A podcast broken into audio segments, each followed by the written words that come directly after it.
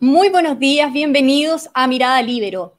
Ayer fue detenido en Argentina Facundo Jones Walla, comunero mapuche de nacionalidad argentina, líder de la resistencia ancestral, ancestral mapuche, digo, la RAM, que permanecía prófugo de la justicia chilena desde hace casi un año. Las autoridades eh, de nuestro país señalaron que ya se iniciaron los trámites para solicitar su extradición. Para conversar sobre este tema estamos hoy con Pablo Urquizar, abogado y ex coordinador de seguridad de la Macro Zona Sur. Pablo, bienvenido. Muchas gracias por estar con nosotros hoy. Muy buenos días, bien, muy buenos días también a todos los que nos están viendo y escuchando. Pablo, quiero partir dando un poquito de contexto sobre este caso. Eh, Jones Walla, Jones Walla también le dicen, se encontraba cumpliendo una condena de, en Chile de nueve años por el incendio de una propiedad en la región de Los Ríos, eh, hecho que ocurrió el 2013, y también por posesión ilegal de armas eh, de fabricación casera. En enero del 2022, la Corte de Apelaciones de Temuco acogió un recurso de amparo presentado por su defensa y ordenó su, su libertad condicional, decisión que después fue revertida por la Corte Suprema un mes después. Pero ¿qué pasó? Que dos días después de esto, cuando se dictó la orden de detención, Jones Walla había desaparecido. Esto nos abre varios temas, pero quiero partir preguntándote cuál es la importancia o el significado de la detención de Facundo Jones Walla, líder de la RAM. Yo creo que Facundo Jones Walla eh, tiene una relevancia bastante significativa en lo que está ocurriendo en la macro zona sur, no solo de Chile, sino también de Argentina, y por varias razones. Primero, eh, hay que entender que eh, Facundo Llanes Guala es el líder de la RAM. ¿Qué es la RAM? Es la Resistencia Ancestral Mapuche, que se crea el año 2009 y donde un informe del gobierno argentino, el Ministerio de Seguridad del año 2017, señala que la CAM, es decir, la coordinadora Arauco Mayeco, liderada por Héctor Yaitul, es la madre de la RAM, de la Resistencia Ancestral Mapuche, liderada por Facundo Yones Por lo tanto, la vinculación es absolutamente estrecha entre la RAM y la CAM. De hecho, han habido atentados incendiarios que han ocurrido en Argentina, que son reivindicados precisamente por la CAM, y atentados incendiarios que son eh, ocurridos en Chile, que son reivindicados también por la resistencia ancestral mapuche. Por eso es que su líder, su cabecilla, Facundo Guala, precisamente donde eh, es materializado su atentado en Río Bueno, en la región de Los Ríos, el año 2013, materializa un atentado incendiario. Y un atentado incendiario que no es menor, sino que es en contra de una familia mapuche, en específico don Alejandro Riquelme Payán, que estaba con sus hijos, y es ahí donde entra Facundo Jones Wallace con otras personas con armamento de alto calibre y donde los amenaza de muerte precisamente y termina quemándoles la casa. Es esa la gravedad, ¿cierto?, de lo que estamos conversando hoy día, en donde Facundo Jones Wallace, además, una vez que está, eh, eh, eh, que se descubre que fue Facundo Jones Wallace, precisamente se va a la fuga el año 2014, estando en Argentina, y posteriormente también se produce una extradición. Y desde el 2013 hasta el 2018 nunca se pudo condenar.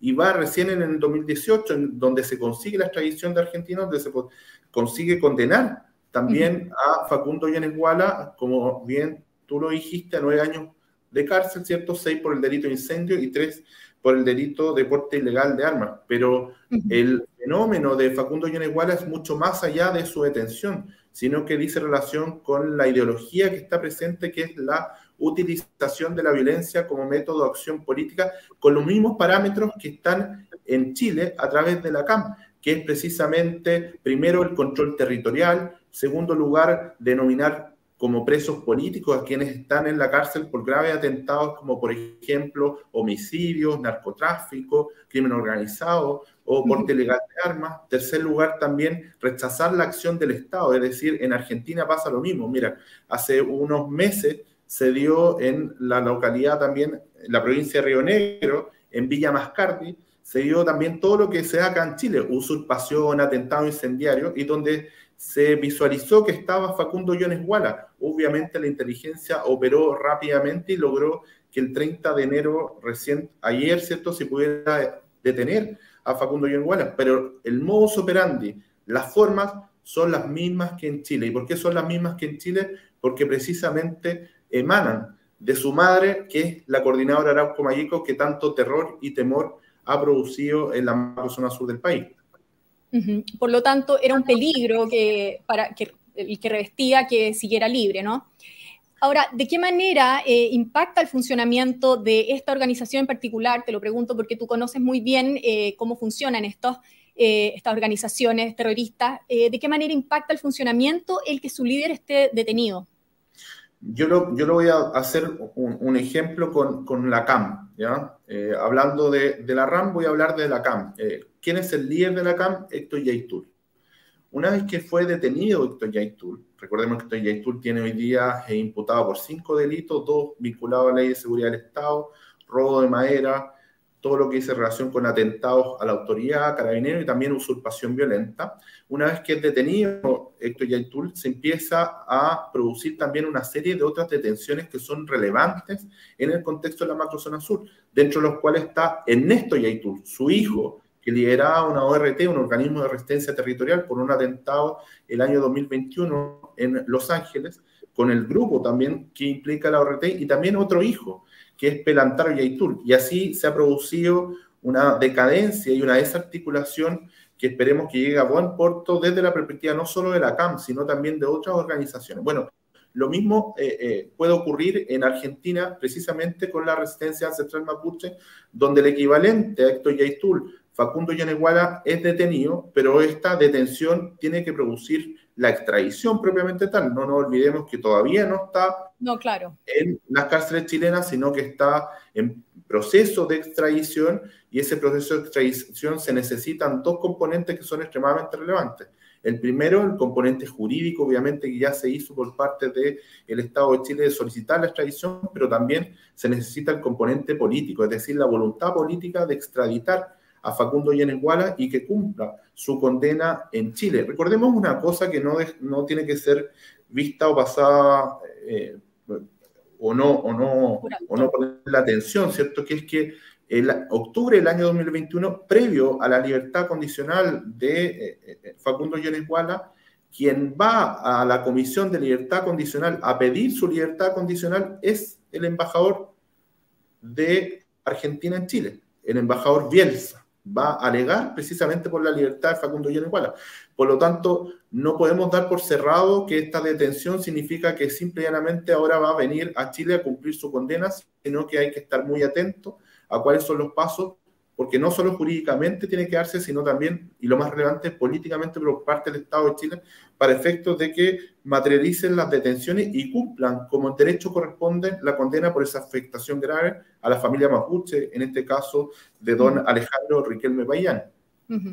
Claro, bueno, Jones Wall aprovechó este beneficio carcelario para huir. Eh, y un, paso más atrás, ¿cuál es el criterio para otorgar estos beneficios? En parte, adelanta usted eh, que puede haber sido esta, gestión del embajador Bielsa, eh, pero independiente de eso, ¿hay presiones, hay amenazas? Eh, ¿Cómo es que se consiguen estos beneficios carcelarios? Mire, aquí, aquí evidentemente hay una responsabilidad enorme del Poder Judicial.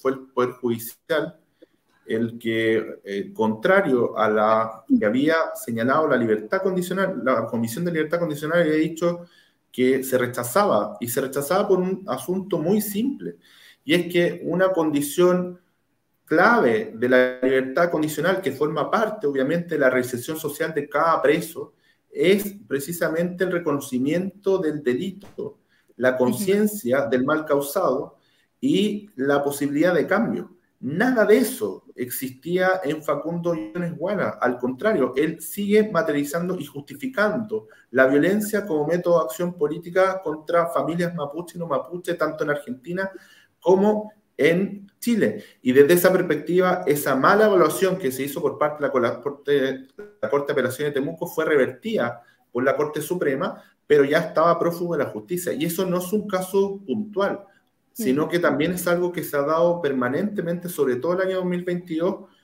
con distintos presos en la macrozona sur. Hay un modus operandi de las orgánicas radicalizadas y terroristas que parte con una huelga de hambre, sigue con un atentado incendiario, sigue con amenazas a gendarmes y posteriormente la concesión de distintos beneficios penitenciarios. Mire, recordemos un solo caso, el caso del atentado del Molino Gronmus, el caso en que el presidente de la República por primera vez reconoce que hay terrorismo en la macrozona sur. Es la relevancia de ese atentado. Bueno, en ese atentado, quien se le adjudica ese atentado es la resistencia mapuche lafkenche. Y dentro de las exigencias que hace cuando comete ese atentado es el traslado y beneficios penitenciarios de quién? De Víctor Yanquileo. Víctor Yanquileo que había sido condenado a 21 años de cárcel por robo con intimidación y también porte ilegal de armas. Bueno, ¿qué pasó con Víctor Yanquileo? Víctor Yanquileo lo que ocurre es que a los días de que se produce ese atentado, esa exigencia de la resistencia mapuche-lafkenche, lo que hace Gendarmería es trasladarlo, es decir, acceder a la petición. Y una vez que está en el centro de educación y trabajo en Cañete, accediendo al beneficio, bueno, ¿qué ocurre? Gendarmería denuncia una amenaza de muerte donde le dice al gendarme, te voy a matar a ti y a tu familia. Y por lo tanto, a mí me, parece que, que evidentemente esto es parte de una complejidad mayor, un modo operandi que ha sido eh, un poco invisibilizado, ignorado, ya sea consciente o inconscientemente por la clase política, y evidentemente se tiene que dar vuelta a esto. ¿Por qué? Porque es de la máxima gravedad. No por las orgánicas radicalizadas y terroristas, sino por las víctimas, que son mapuches o mapuches que sufren las consecuencias de la indiferencia, de la mala fe o de la ignorancia de la clase política en orden a poner como prioridad lo que ellos necesitan, que es la protección. Nada más que protección. Nadie está pidiendo privilegios ni cosas especiales, sino que puedan vivir tranquilamente con su familia. Claro, tú dices que hay un modus operandi de estas orgánicas. ¿Qué habría que hacer entonces para eh, hacer frente a ese, eh, a ese modus operandi? O sea, eh, ¿basta con no ceder ante estas presiones o se necesita una reforma mayor? Acá hay, varias cosas que son, que son muy importantes. Em, eh, acabamos de tener una acusación constitucional contra una ex ministra de Justicia y Derechos Humanos, donde dentro de los dos capítulos, el primero era los indultos, que está vinculado, relacionado precisamente porque hay una cierta tendencia a empatizar con la violencia como método de acción política, y la segunda, que era precisamente respecto a los beneficios penitenciarios que se habían dado o otorgado a ciertos presos en la macrozona sur como un modo operandi específico. Por lo tanto, lo primero es que la autoridad política tiene que ser muy clara frente a lo que está pasando en la macrozona sur. En la macrozona sur no existen presos políticos, no hay ninguna persona presa por su forma de pensar. Existen delincuentes que son homicidas, que son terroristas, que son secuestradores, que son violadores. Eso es lo que existe en la macrozona sur y como tal hay que tratarlos en ese sentido. Y por lo tanto, cualquier persona que utiliza la violencia para conseguir determinados beneficios, eso el Estado no puede ceder, al contrario, los tiene que perseguir, desarticular y no otorgar ningún beneficio. ¿Por qué? Porque en Chile no existe ningún grupo ni persona privilegiada y aquí se tiene que tratar a las personas que cometen delitos como delincuentes y desde esa perspectiva abordarlos jurídicamente. Ahora, bueno, el gobierno dijo que se habían iniciado los trámites para solicitar su extradición, la, extradición de Facundo Jones Walla. ¿Qué viene ahora? Ahora lo que viene eh, es precisamente que el gobierno argentino, eh, a través de los tribunales en específico y el Ministerio de Relaciones Exteriores, sigan los pasos concernientes a la extradición para efectos de poder lograr, ¿cierto?, que esta persona cumpla su condena en, Chile, en específicamente en la cárcel de Temuco, donde estaba previamente, y ese proceso es un proceso que no deja de estar eh, alejado de complejidades. ¿Por qué? Porque efectivamente pueden haber voluntades políticas o jurídicas que entorpezcan ese traspaso.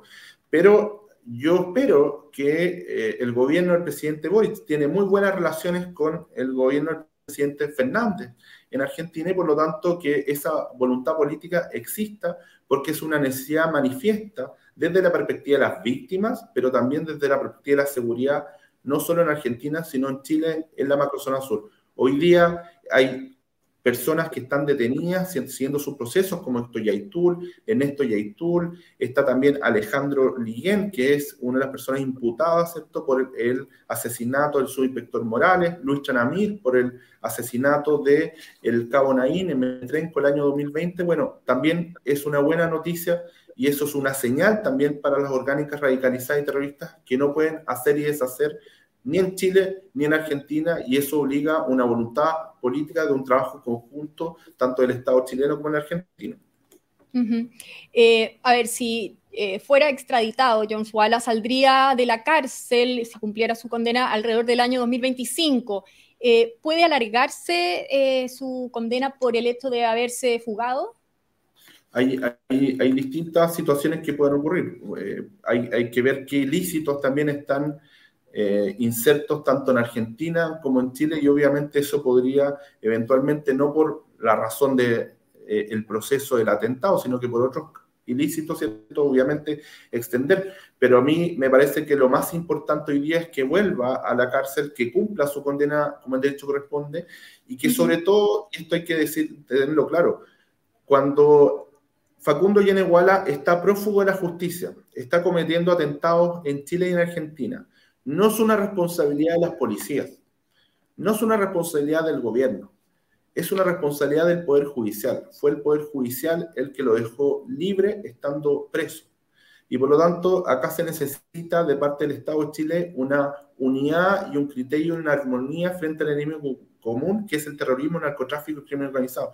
Hoy día tenemos a otro delincuente prófugo de la justicia como Jorge Huenchuyán, que es líder de la resistencia mapuche en Mayeco, en la Temuculcuy, y que está libre no por una negligencia de las policías o la Fuerza Armada, al contrario, ellos han hecho un buen trabajo. El problema es que fue precisamente la misma Corte de Apelación de Temuco la que lo dejó libre. Por lo tanto, acá no sacamos nada con solicitar solo la extradición y que vuelva a cumplir su condena en Chile si es que Posteriormente, en abril o en mayo o en octubre, que son los periodos en que se solicita la libertad condicional, se vuelve con una libertad condicional y se deja libre. A mí me parece que ahí se necesita un ejercicio de reflexión por parte del Poder Judicial que es indispensable para poder actuar en conjunto, pensando nuevamente en quienes sufren la violencia, que son las familias mapuche y no mapuche en la macrozona sur.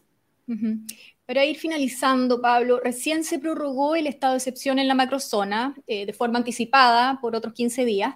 Se rechazó, eso sí, eh, el proyecto de reforma constitucional del gobierno que proponía que estas prórrogas fueran por 30 días para no hacer, digamos, el trámite tan seguido. Ya van 17 prórrogas del estado de excepción. ¿Qué reflejan o qué dice el hecho de que se esté en estado de excepción en la zona por tanto tiempo? A ver, si uno analiza solo el año 2022, el año 2022 de los 365 días, 315 estuvieron con estado de emergencia. El 86% del 2022 estuvo con una herramienta excepcional en un trabajo conjunto de las Fuerzas Armadas y también de las policías, tanto carabineros como la Policía de Investigaciones. Lo que refleja primero es que el 2022 los hechos de violencia se redujeron un 40% según las o señalado por el Ministerio Público. ¿Qué significa eso? Significa que el estado de emergencia es una herramienta que sirve, una herramienta que da tranquilidad, una herramienta que es indispensable mientras se mantengan los fundamentos mismos del estado de emergencia, que son el terrorismo, el narcotráfico y el crimen organizado.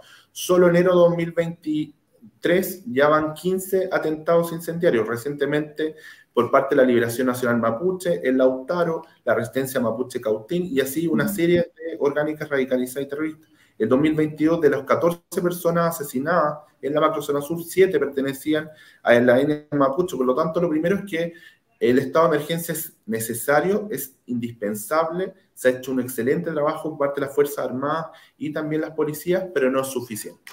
No es suficiente. Es decir, se requieren más herramientas por parte del Estado, herramientas que lamentablemente están estancadas en el Congreso Nacional como un sistema que modernice el sistema de inteligencia del Estado que ya lleva 1.510 días tramitándose, el proyecto de ley que eleva las penas de la usurpación a penas privativas de libertad y que es utilizada por las orgánicas radicalizadas terroristas. Miren, yo le cuento solo un ejemplo. Hay un libro de la coordinadora Arauco Mayeco donde de la, narra cómo opera precisamente ideológica y, también en los hechos cada uno de las situaciones de atentado incendiario. Y son tres elementos fundamentales para el control territorial. Primero, la usurpación. Segundo, la autodefensa. Y la tercera, las acciones de sabotaje. Y la usurpación hoy día es un proyecto que está absolutamente al debe y que está tramitándose 994 días y que no ha recibido ninguna urgencia por parte del gobierno. Y el tercero elemento que me parece relevante es la ley que le otorga tenga especial investigación para los delitos terroristas, que son agente encubierto, informante y así una serie de. Por lo tanto, a mí me parece que es indispensable que frente a lo que está ocurriendo se entienda que la el estado de emergencia sirve, pero no solo se necesita eso, se necesitan mucho más herramientas y un Estado comprometido absolutamente para derrotar el terrorismo, el narcotráfico y el crimen organizado. Muy bien, pues. Pablo Urquizar, vamos a estar pendientes de este tema y lo que va ocurriendo. Muchas gracias por haber estado hoy en Mirada Libero. Gracias, Pía, que esté muy bien. Yo también me despido saludando, por supuesto, a todos ustedes que nos están sintonizando y en particular a los miembros de la Red Libero que hacen posible este programa. Nos encontramos nuevamente en cualquier oportunidad con un nuevo Mirada Libero.